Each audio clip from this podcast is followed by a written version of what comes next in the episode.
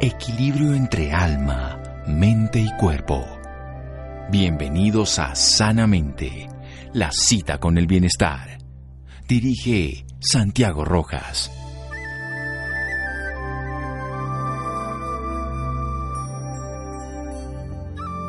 Donde hay amor, hay vida. Mahama Gandhi. Buenas noches, estamos en Sanamente de Caracol Radio, su programa de salud. Se puede sanar con el amor.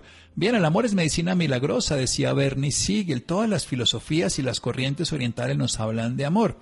Y usar el amor para sanar. Bueno, hay un proyecto de Juan Manuel Correal, Papuchi, su esposa, Carito, que nos ha invitado, yo lo pongo de frente, a un gran amigo mío, Carlos Jaramillo, un médico maravilloso, funcional, y pues estamos los cuatro para por llegar una obra, una obra social que es interesante, que ahora nos la va a contar precisamente Papuchis directamente en persona, y de un seminario que va a ser totalmente para que estas personas, estos niños, se puedan beneficiar y se pueda además beneficiar quien lo recibe a través del amor.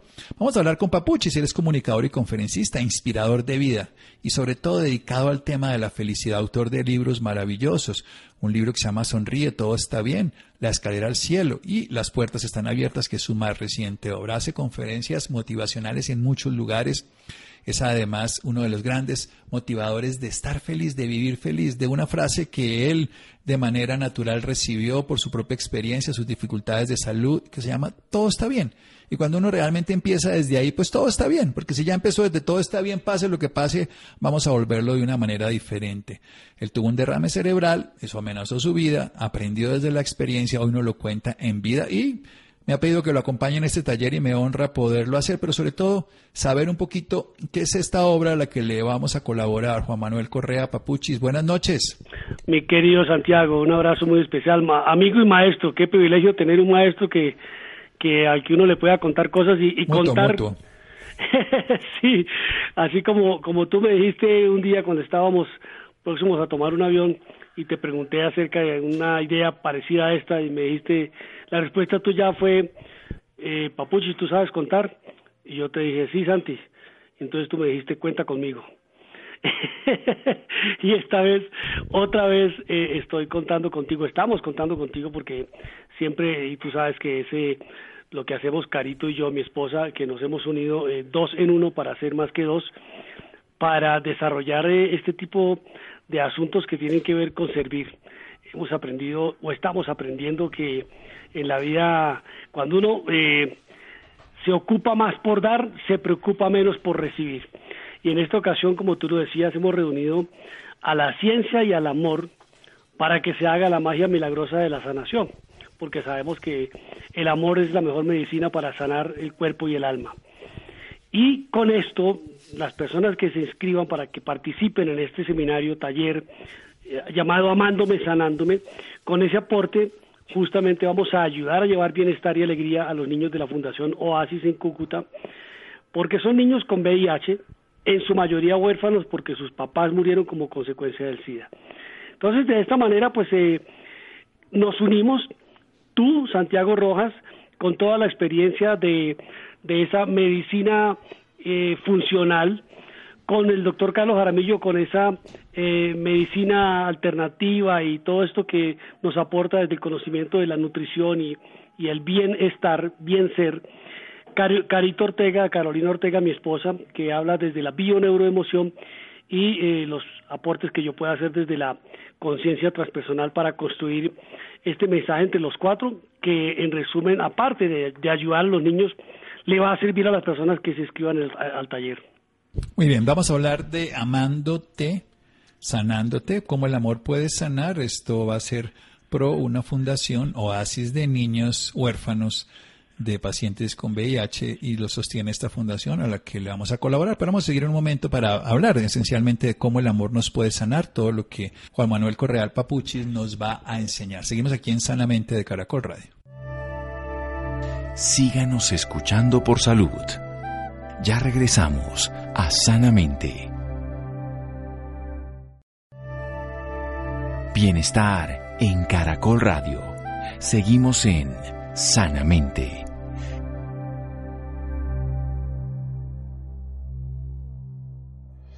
Seguimos en Sanamente de Caracol Radio. Papuchis nos está hablando de un proyecto que lleva ya años acompañando. Yo le he acompañado en otras oportunidades para que le ayudemos a unos niños de una fundación Oasis en Cúcuta, que son hijos de pacientes fallecidos con VIH. Vamos a hablar precisamente del amor. ¿Por qué el amor puede curar, Papuchis? Santi, porque es la mejor medicina.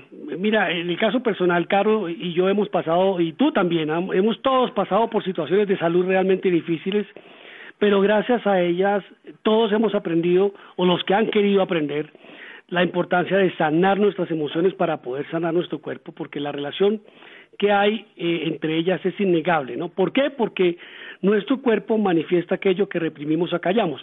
Y el amor es esa medicina eh, que te da ternura, que te da dulzura, que te da comprensión, que es como el abrazo fraternal, el amor es como el alivio, ¿no? Cuando nos vemos ya luego en un centro médico recibiendo un diagnóstico, yo no sé, de colon inflamado, de gastritis, de impotencia, eh, infarto, insomnio, o como en nuestro caso, el, caso de, de Carolina, un cáncer, y en mi caso un derrame cerebral, pues nos recetan medicamentos y esto es como para curar, superficialmente, pero no vamos a la raíz.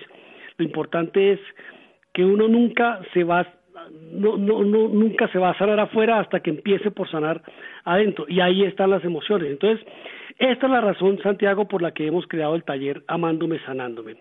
Eh, y allí es donde vamos a reunir toda esta, eh, esta sabiduría, la tuya, la del doctor Carlos Jaramillo, los conocimientos de Caro, de bioneuromoción, y lo que yo pueda aportar, como te digo, con la conciencia transpersonal, porque pues eh, hay que sanar primero una relación contigo mismo para sanar la relación con los demás, porque finalmente eso es una consecuencia de haberla sanado con nosotros. Ese amor eh, no lo tenemos que ir a buscar a la farmacia.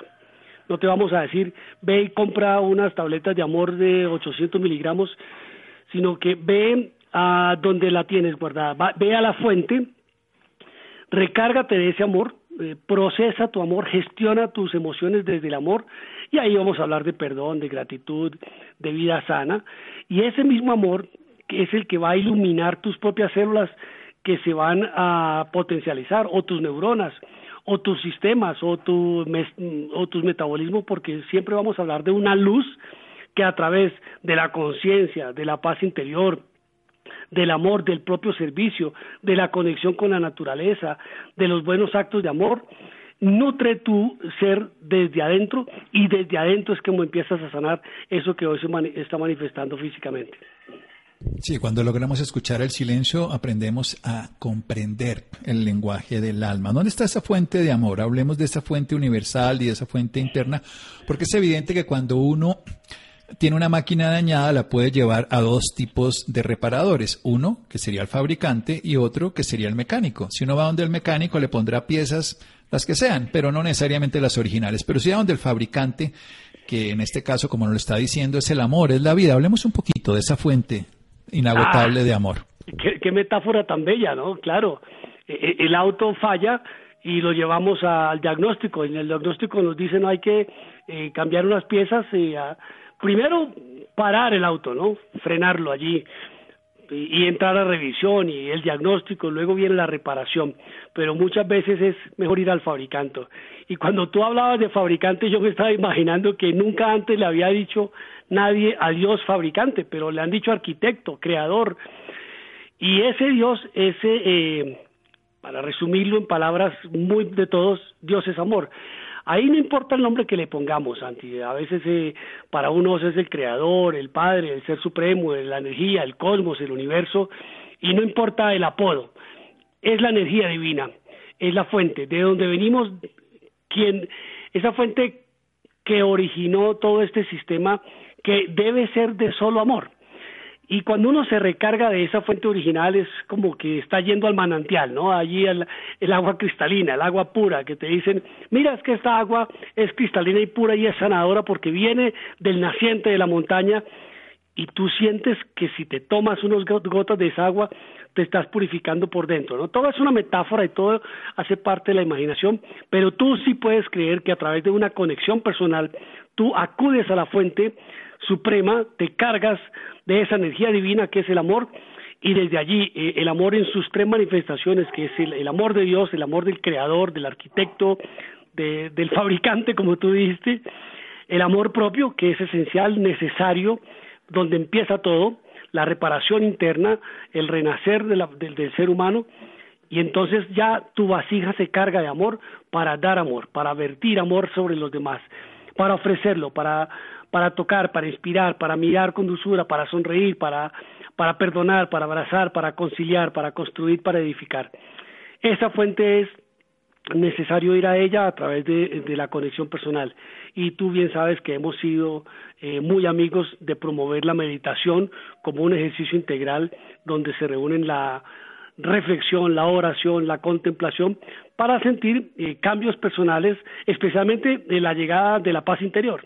Y con ella, pues entonces las células como que dicen, oiga, qué, qué, delicia este tipo como que se relajó un poco y las neuronas también allá arriba en el sistema de pensamientos de las emociones diciendo, oye, nos dieron un poquito de paz, aprovechemos esta paz para, para iluminarnos, para revertirnos, para potencializarnos.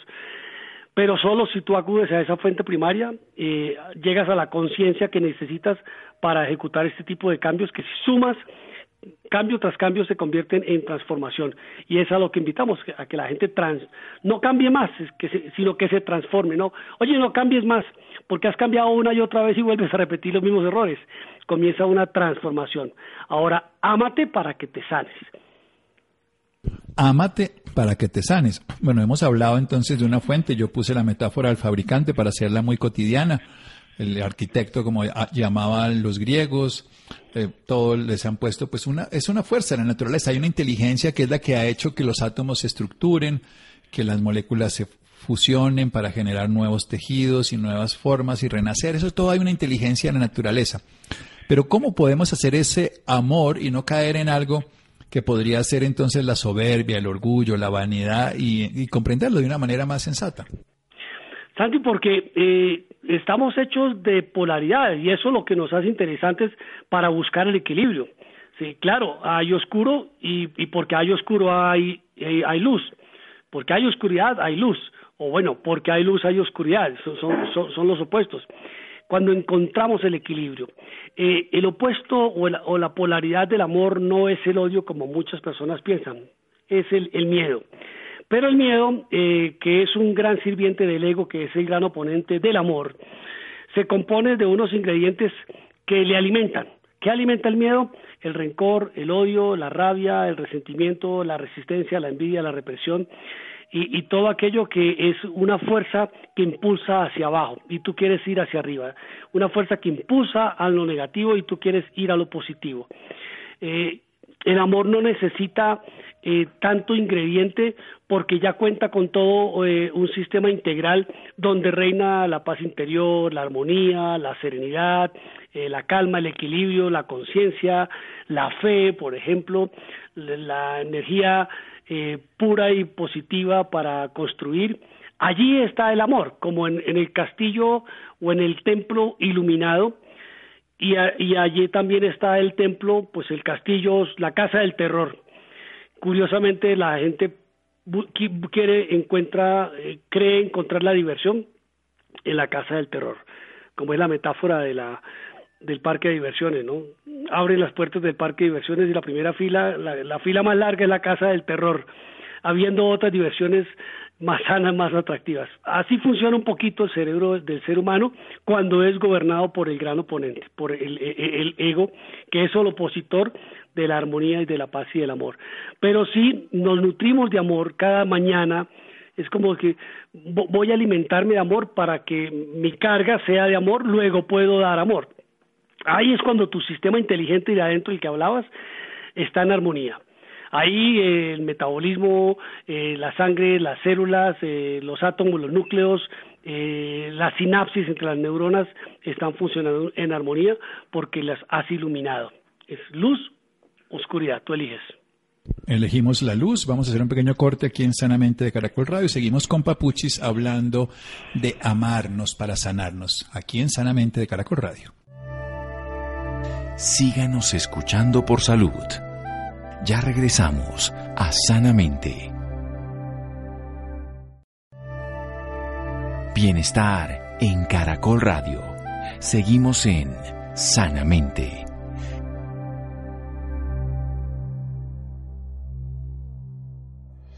Seguimos en Sanamente de Caracol Radio con un comunicador social y periodista, inspirador de vida, experto en felicidad. Lleva 25 años participando en programas de radio y televisión y luego con una experiencia personal divulga toda su experiencia a través de una transformación que le lleva a muchas personas a tomarlo como ejemplo de vida.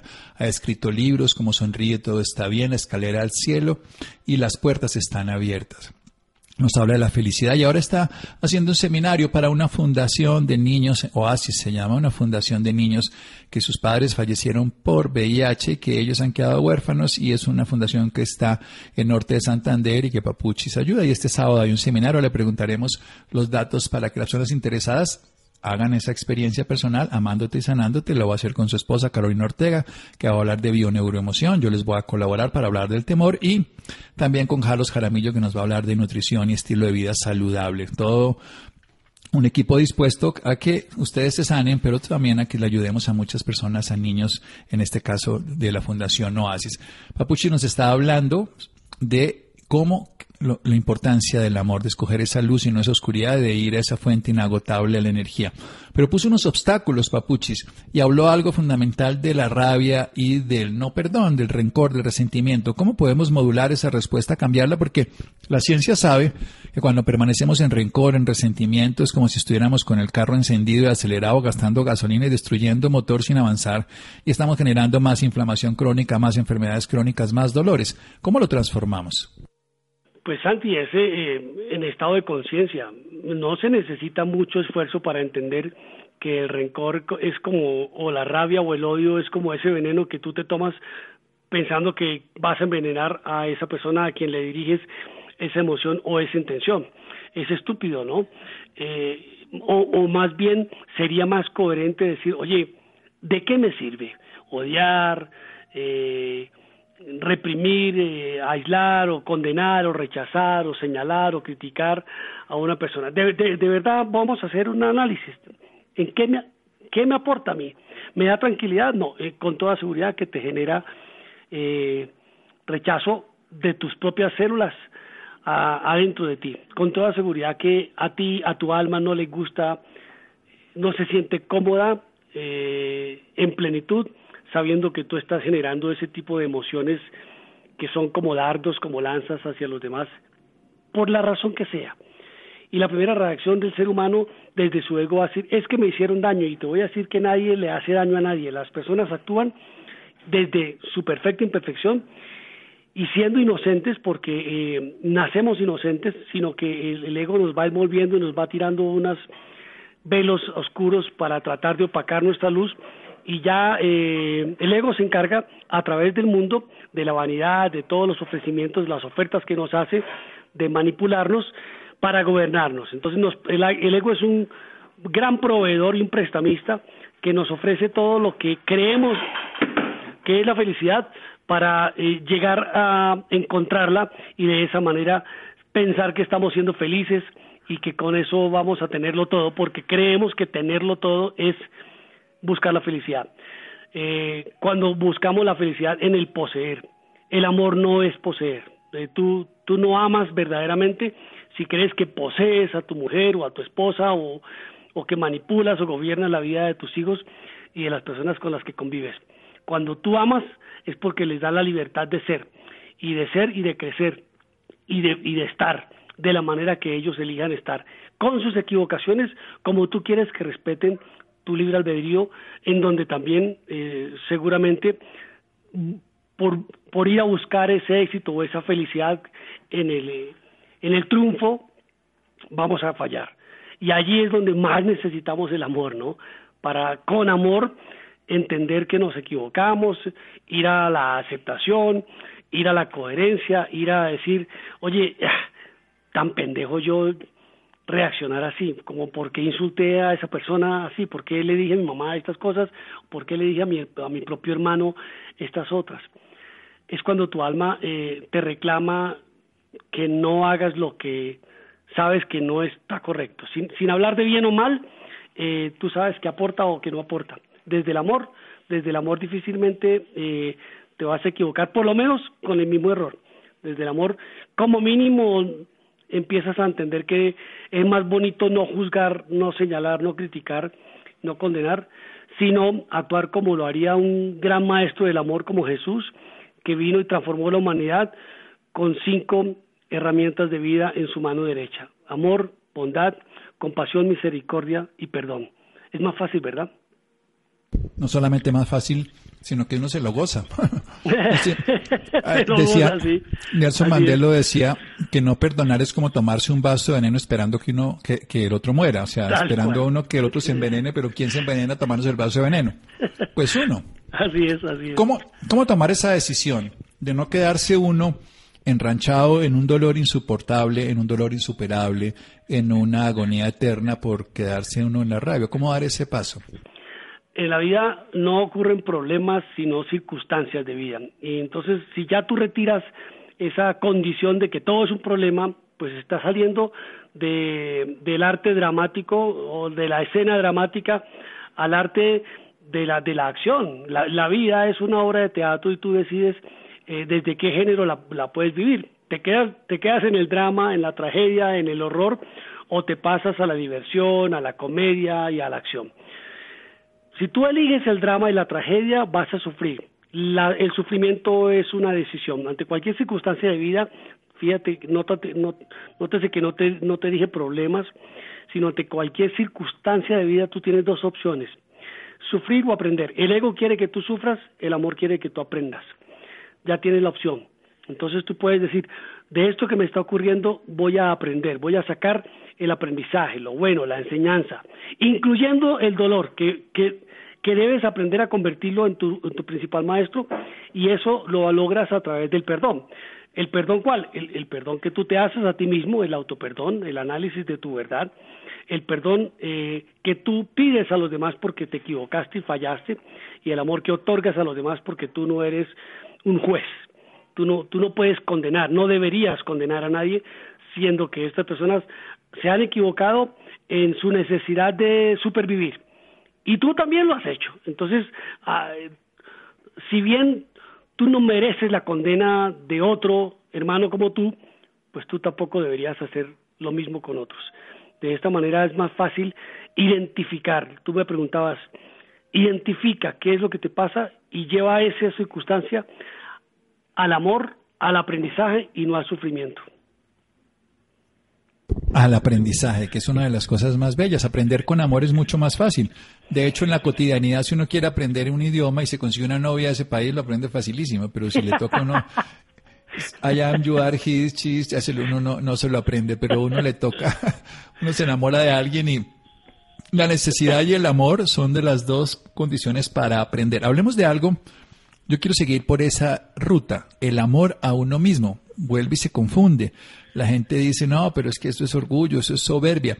Y lo que hacemos es que vivimos con una persona. Hoy se sabe que nosotros nos comunicamos seis veces más con uno mismo que con cualquier otro ser. O sea que si yo me siento mal conmigo mismo, estoy mal acompañado. Eso quiere decir que voy muy mal, porque estoy con el que estoy todo el tiempo, me siento mal. ¿Cómo hacer para rescatar ese, ese valor del amor en una relación con uno mismo? Porque además el seminario es amándote, sanándote, entonces empiece por casa. Mire, Santi, eh, otro título que le podemos poner a ese, eh, a ese creador, tú le llamaste fabricante, es el artesano, ¿no? El artesano del amor. Y vamos a, vamos a las escrituras, y hay una metáfora muy linda y es que todos somos una vasija de barro. Yo, tú, él, nosotros, vosotros, ellos somos una vasija de barro, desde lo simple. Esa, ese barro está hecho con unos ingredientes, con una mezcla eh, que contiene amor, misericordia, compasión, perdón, bondad. Y el artesano del amor hizo de nosotros una vasija, un recipiente, que se ha de llenar de ese líquido preciado, si le llamamos agua de vida o amor. ¿Amor para qué? Para que no sea solamente contenido allí, porque si tú dejas el agua en un recipiente durante mucho tiempo, pues es un agua estancada y el agua que es energía necesita del movimiento para que fluya y entonces ahí es donde funcionamos como servidores, una vasija llena de amor para dar amor. Tú no tú no puedes convertirte o no deberías convertirte en un acaparador de lo que sea, de lo que tú crees que es la felicidad.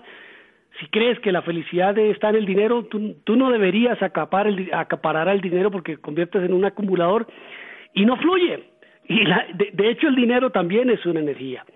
Y todo es una energía eh, que debe pasar de mano en mano. Entonces, si volvemos a la metáfora de la, del, recipiente, de la vasija de barro creada por el alfarero, por el artesano del amor, nos llenamos de amor propio, porque es el amor de Dios en nosotros, mi amor propio, mi conectividad, mi conexión, en mi yo en uno, eh, es cuando dejo de ser la gota de agua en el, en el océano para, para convertirme en un todo del océano, un, un océano de amor.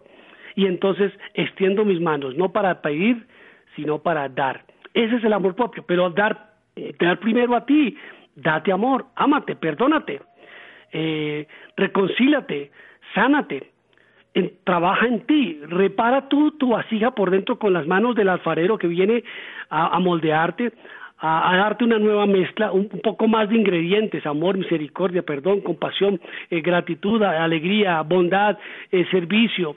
Todos esos ingredientes hacen la mezcla más poderosa para sanar por dentro tú te sanas de adentro hacia afuera y luego debes ir al horno. Y allí en ese horno es cuando tú dices, ah, esto es un proceso personal, este, esto, esto es yo conmigo, esto es entre Dios y yo. Ese es el amor propio, cuando la gente se las personas se retiran o se dejan acompañar para que uno las lleve, tú lo haces con tus pacientes, nosotros con las personas que acompañamos con nuestras eh, sesiones personalizadas, es llevarles de la mano a que, a que redescubran esa fuente de amor para que entren solos a llenarse de amor, se llama amor propio, que es la segunda esencia del amor. Primero el amor de Dios, del que te nutres, te nutres de tu amor, te llenas de amor, de amor propio y luego das de eso se trata el, la, como la función de la, de, la, de la vacía, ¿no? Llenarnos para servir, de amor propio. Llenarnos de amor propio. Bien, y eso no solamente hay que hacerlo en el instante en que estamos enfermos, sino también para no enfermarnos, o sea, como medicina preventiva. Sería tan sencillo como decir que es volver a estar todo el tiempo con nuestra fuente de origen y con nuestro bienestar. ¿Cómo se transforma la vida de una persona que hace esto? Ya para terminar y luego pasamos a los datos de las personas interesadas en este proyecto tan bello. Transformarse significa eh, asumir un compromiso, eh, una responsabilidad. Mira, eh, si tu vida no es perfecta, nunca lo será. La información que te doy es que tu vida nunca será perfecta. Entonces, mm, no, no te desgastes tratando de encontrar la perfección porque siempre va a haber una oportunidad de, cambio, de crecimiento. Y con respecto a la transformación, que es la suma de muchos cambios, ahí sí necesitas de la radicalidad. Es decir, mire, yo de verdad ya me mamé de cambiar, porque vuelvo y caigo en el mismo error. O sea, no puede ser que yo tenga eh, la misma equivocación, entonces no me funcionen las relaciones. No, sana contigo y sanará tu forma de relacionarte con los demás. Allí es donde está el, verdadero proceso de la transformación, de decir, oye, tengo que hacer el sacrificio de dejar de lado estas cosas que creo que me, que me sirven, pero que en mi conciencia entiendo que no.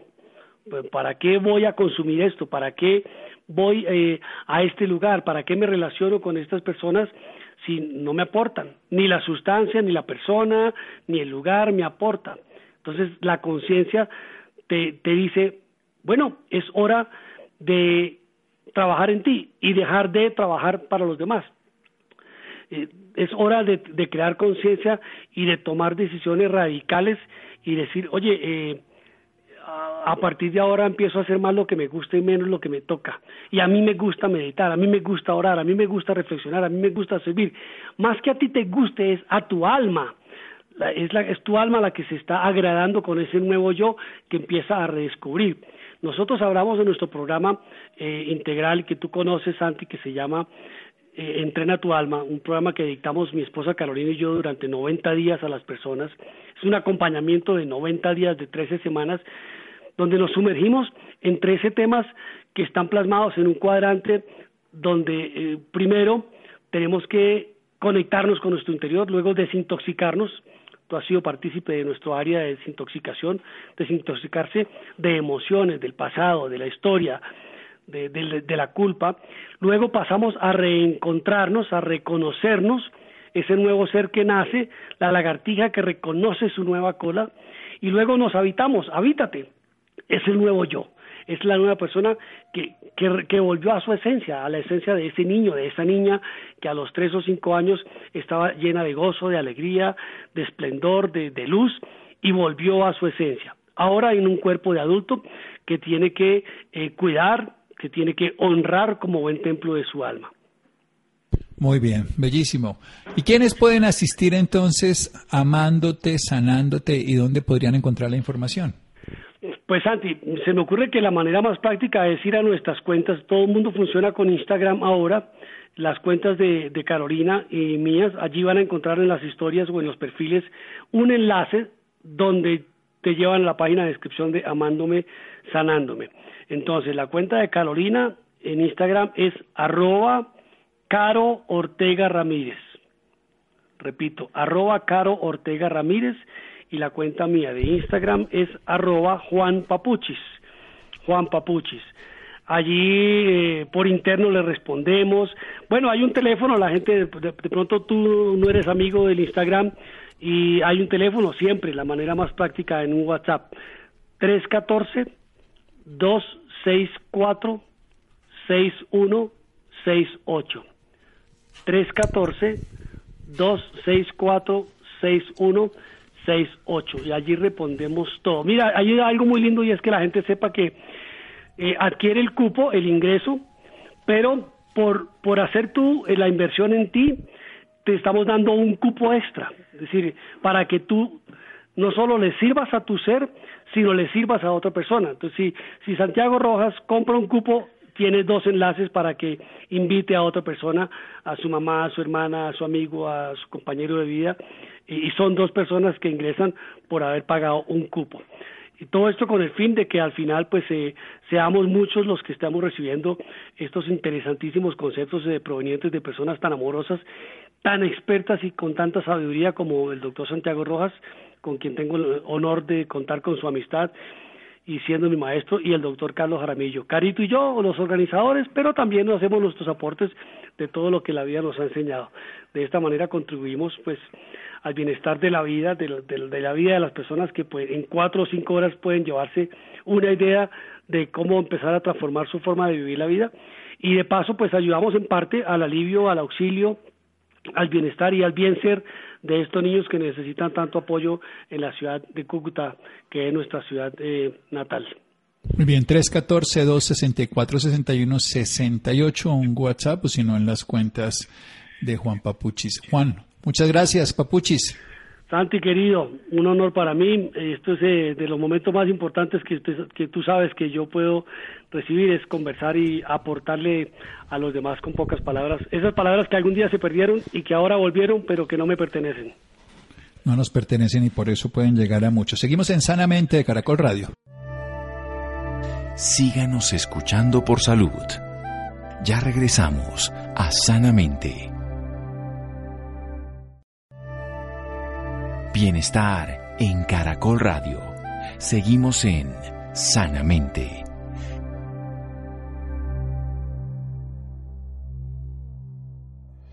Seguimos en Sanamente de Caracol Radio, entonces seminario Amándote, Sanándote de Juan Correal, Juan Manuel Correal Papuchis, en arroba Juan Papuchis, esto es en Instagram, o un teléfono 314-264-6168, 314-264-6168. Bueno, terapias innovadoras en el manejo de hemofilia, cambiando de tema en el marco del Día Mundial de la Hemofilia, que se acaba de celebrar. La semana pasada, la Federación Mundial de Hemofilia hace un llamado a la comunidad de trastornos de la coagulación a estar unidos pese a los cambios que ha dejado la pandemia actual. Esto es muy importante, así como hablábamos del tema de los pacientes trasplantados, hay un grupo de pacientes con este tipo de enfermedades como la hemofilia que también requieren atención. Así que escuchemos al respecto, Adrián. Hola Santiago, muy buenas noches y muy buenas noches a cada uno de nuestros oyentes. Les quiero contar que la Federación Mundial de la Hemofilia hace un llamado a la comunidad de trastornos de la coagulación a estar unidos pese a los cambios que ha dejado la pandemia actual. Y para hablar precisamente sobre la hemofilia nos acompaña en esta oportunidad Andrea Lisman. Ella es presidente de la Fundación para el Acompañamiento de la Hemofilia y Enfermedades Sanguíneas. Andrea Lisman, muy buenas noches y bienvenida sanamente a Caracol Radio. Adrián, muy buenas noches, muchísimas gracias por este espacio tan importante para nosotros, los de la comunidad de pacientes con trastornos hemorrágicos. Muy bien, Andrea. Para comenzar, me gustaría que nos comentara qué es la hemofilia. La hemofilia eh, está eh, catalogada como una de las enfermedades huérfanas, eh, en este caso en Colombia. Es la falta de una proteína coagulante en la sangre que al no tener la suficiente concentración o factor produce infortunadamente sangrados internos y externos. Es característico por hacer sangrados incluso en órganos en el sistema central. Eh, anteriormente, la hemofilia decían que era solo de varones. Afortunadamente, hace más o menos desde el 2015, la Federación Mundial de Hemofilia reconoció a través de unos estudios muy importantes que se hicieron y que se siguen también trabajando que existen no solo los varones con hemofílicas, hemofilia, sino los, las mujeres que portan infortunadamente eh, esta característica y que tienen a ser sintomáticas y también a presentar eh, otros sangrados. Muy bien, me gustaría que habláramos ahora sobre estos sangrados internos y externos. ¿Pueden controlarse y cómo se puede hacer? Mira, como te comentaba, eh, la hemofilia em, es la falta de una proteína coagulante que de acuerdo al nivel de factor de la ausencia de esta proteína, así es el comportamiento en los pacientes. Existen sangrados internos y externos. De acuerdo a la severidad, pues los pacientes se enfrentan a todo tipo de eh, sangrados articulares, tobillos, codos, hombros, eh, o los eh, sangrados que también son más difíciles, como es el sangrado del sistema nervioso, sangrado en el músculo del psoas, sangrados internos que incluso a veces de difícil manejo. Y con el agravante, por ejemplo, hablando de Colombia, que la atención es diferencial del paciente en la zona urbana a la rural. ¿Cuáles son los síntomas de alerta que pueden presentar las personas portadoras de hemofilia? Eh, bueno, mira, de acuerdo a la severidad de los pacientes, independiente desde eh, el nacimiento hasta los eh, adultos, lo que se busca en Colombia, que somos el tercer país en América que tiene mejores oportunidades para la atención del paciente, precisamente es no permitir a que un paciente llegue a tener esos síntomas, ¿cierto? Porque estaríamos hablando que puede ser por un evento provocado involuntariamente, por ejemplo, que el paciente tuvo un accidente o eh, cuando ellos tienen esos síntomas podemos entrar y mirar, indagar si es que es un paciente que no, no está dentro de la base de datos para ser atendido, que es un paciente abandonado por el sistema, entonces ahí es lo grave. Eh, ¿Cuáles son los síntomas? Si es un paciente que no está vinculado a una IPS, pues seguramente la eh, IPS va a estar atenta si el paciente tiene un sangrado espontáneo, como es por las encías, si es una hematuria que sangrado en la orina, si el paciente tuvo un evento, como decía yo ahorita, provocado de manera involuntaria, eh, si el paciente tiene hematrosis, tiene una equimosis, una hematoma. Eso es para los, las personas con hemofilia, todo es urgente se puede convertir en urgencia precisamente por la falta de coagulación. Entonces, eh, eh, como te decía, es difícil que un paciente de Colombia, afortunadamente, por las garantías de atención que tenemos, que entre incluso en estos episodios de manera involuntaria y que vaya a quedar solo, porque el mismo sistema llega donde él esté. Puede ser un paciente de una zona rural o una zona urbana y llegan y lo atienden. En cada zona y de acuerdo a la IPS existen unas enfermeras que están entrenadas, dan alerta a la IPS, al programa que está atendido el paciente, tienen casi siempre medicamento en la zona y llegan independiente de la hora y la zona donde está ubicado el paciente, le llegan y le atienden esos síntomas de alerta como usted lo comentaba ahorita. Muy bien. Ahora me gustaría que nos comentara qué tan severa o grave puede llegar a ser la hemofilia y cómo se puede determinar esto. Bueno, mire, eh, te decía que la hemofilia es la ausencia de una proteína coagulante en la sangre. Al no tenerla, pues eh, los pacientes tienden o se enfrentan a hacer sangrados internos y externos. Se define a través de unos eh, exámenes especializados si el paciente es leve, moderado o severo. De acuerdo a eso es el comportamiento del paciente. Eh, los, pero también es muy cierto que independiente si es un paciente con una mm, un porcentaje de coagulación que le puede permitir tener una vida más sana que un paciente severo con hemofilia. Infortunadamente lo hemos visto que estos pacientes se han enfrentado a procedimientos muy sencillos, muy leves, que posiblemente pueden ser eh, de manera eh, ambulatoria y los hemos visto que se han descompensado y han llegado a urgencias. Por eso lo que se le debe de eh, trabajar a las familias donde hay integrantes con hemofilia es que no importa lo leve que sea una hemofilia y que debe tener siempre la atención, deben de estar vinculados a IPS, porque han habido historias muy tristes que pacientes leves, totalmente leves, que nunca les ha impedido tener una vida sana, como es un paciente con hemofilia severo, y les ha causado la muerte por procedimientos tan sencillos como, por ejemplo, una extracción de una muela, o por ejemplo, eh, una fractura, pues que para una persona sin hemofilia se puede recuperar más fácil y ellos por no eh, tener un tratamiento continuo o seguimiento les ha ocasionado la muerte. Muy bien. Ahora, ¿cómo se, cómo se transmite esta patología? La hemofilia hay dos situaciones. Eh, te puedo decir siendo atrevida que el, el 95% es eh, genético, ¿cierto? O sea, de manera genética pasa de mujeres a hombres, a la mamá la porta y el, y el hijito varón lo sufre. Nosotros como mujeres, hijas de varones con hemofilia, entonces traemos la historia genética y se la aportamos a nuestras hijas eh, o a nuestros hijos varones.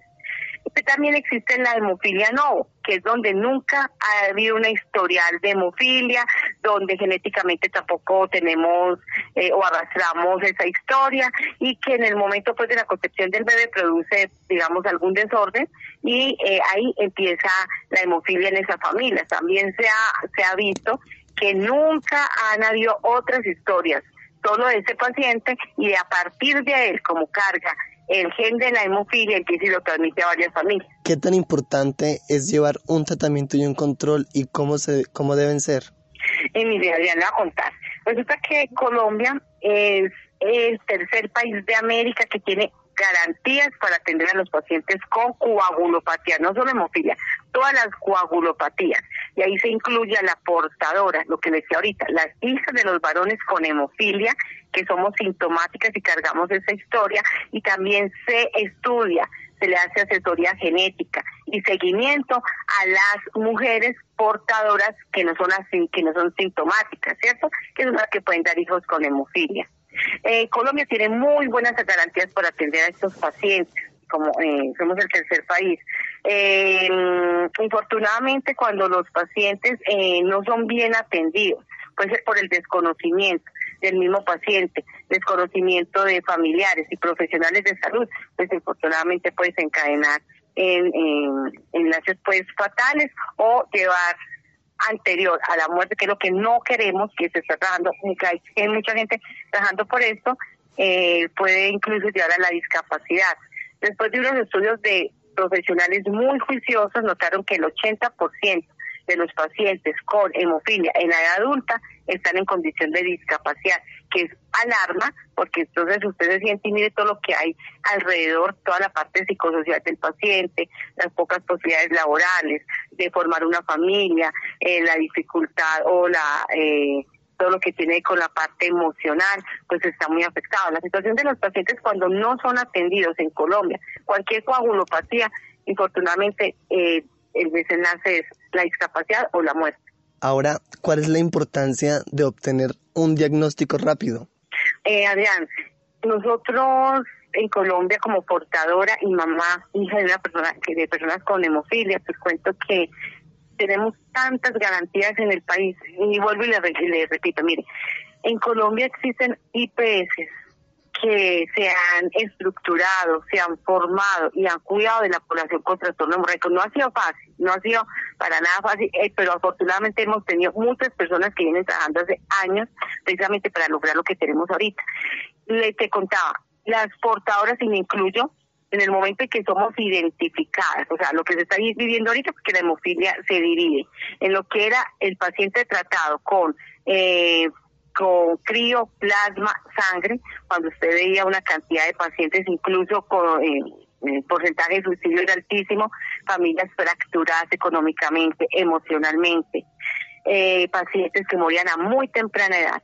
Y ahorita que estamos viendo, se divide la hemofilia, que vemos que incluso la portadora son eso eh, nos ubican o nos diagnostican, nos detectan, nos forman, nos educan, nos tenemos eh, todo el tema de la formación genética y cuando decidimos tener familia, ¿cierto? Eh, llegan otros equipos interdisciplinarios, nos hacen el seguimiento, nos acompañan en el parto de manera, eh, un parto puede ser por natural, toman al bebé y le hacen la muestra desde el cordón umbilical para diagnosticarlo, confirmar si tiene hemofilia o si descartan desde el cordón umbilical. Y de ahí para allá empiezan a hacer el seguimiento al bebé nuevamente con hematoncología pediatra para definir si, es un bebé con hemofilia, si es un bebé severo, leve o moderado, y ya no es como antes. y me tocó a mí que los pacientes o, los niños en este caso, pues tenían que enfrentarse a hacer varias, eh, varios sangrados, tener varios eventos, eh, llegar a urgencias, hospitalizaciones para que definieran si era un paciente severo y necesitaba profilaxis a, temprana edad, que es un tratamiento preventivo para evitar que los pacientes dañen sus articulaciones o hagan sangrado, como es ahorita en órganos que los puede conllevar a la muerte. Entonces, la importancia de tener un diagnóstico temprano precisamente es primero para evitar que el paciente tenga eventos riesgosos que puede conllevar a una discapacidad o la muerte tener una familia eh, eh, formada, una familia comprometida con la atención del bebé y un sistema preparado para atender a, un paciente nuevo que seguramente necesita de todo el equipo interdisciplinario para que crezca sin daño articular, con posibilidades en la sociedad, para que tenga su sueño, los cumpla y que cada vez vemos personas con eh, coagulopatías sin daño articular. Esto es una maravilla lo que estamos viviendo ahorita en Colombia, en nuestro país, porque tenemos afortunadamente un sistema que permite, un sistema de salud que permite atender a esta población. Muy bien, Andrea Lisman, muchísimas gracias por acompañarnos en esta oportunidad y por brindarnos, por supuesto, esta importante información. Gracias a ustedes, Adrián, muy amables por esos espacios tan importantes que nos permite sensibilizar, eh, mostrar eh, sobre todo los avances y las oportunidades que vamos a tener esta población. Eh, y también eh, ya pues como en aras del 17 de abril que se conmemora el Día Mundial de la Hemofilia, que es una fecha tan importante donde muchas asociaciones, científicos y de pacientes nos unimos precisamente de acuerdo a nuestras necesidades y oportunidades pues para mostrar eh, que existimos y que vamos avanzando a nivel mundial. Así es. Bueno, a Santiago, Andrea y nuestros oyentes, muy buenas noches para todos y que pasen un feliz descanso. Adrián, muchísimas gracias. Muchas gracias a Laura, Ricardo Bedoya, Jessy Rodríguez, a Freddy. Quédense con una voz en el camino con Ley Martín. Caracol piensa en ti. Buenas noches.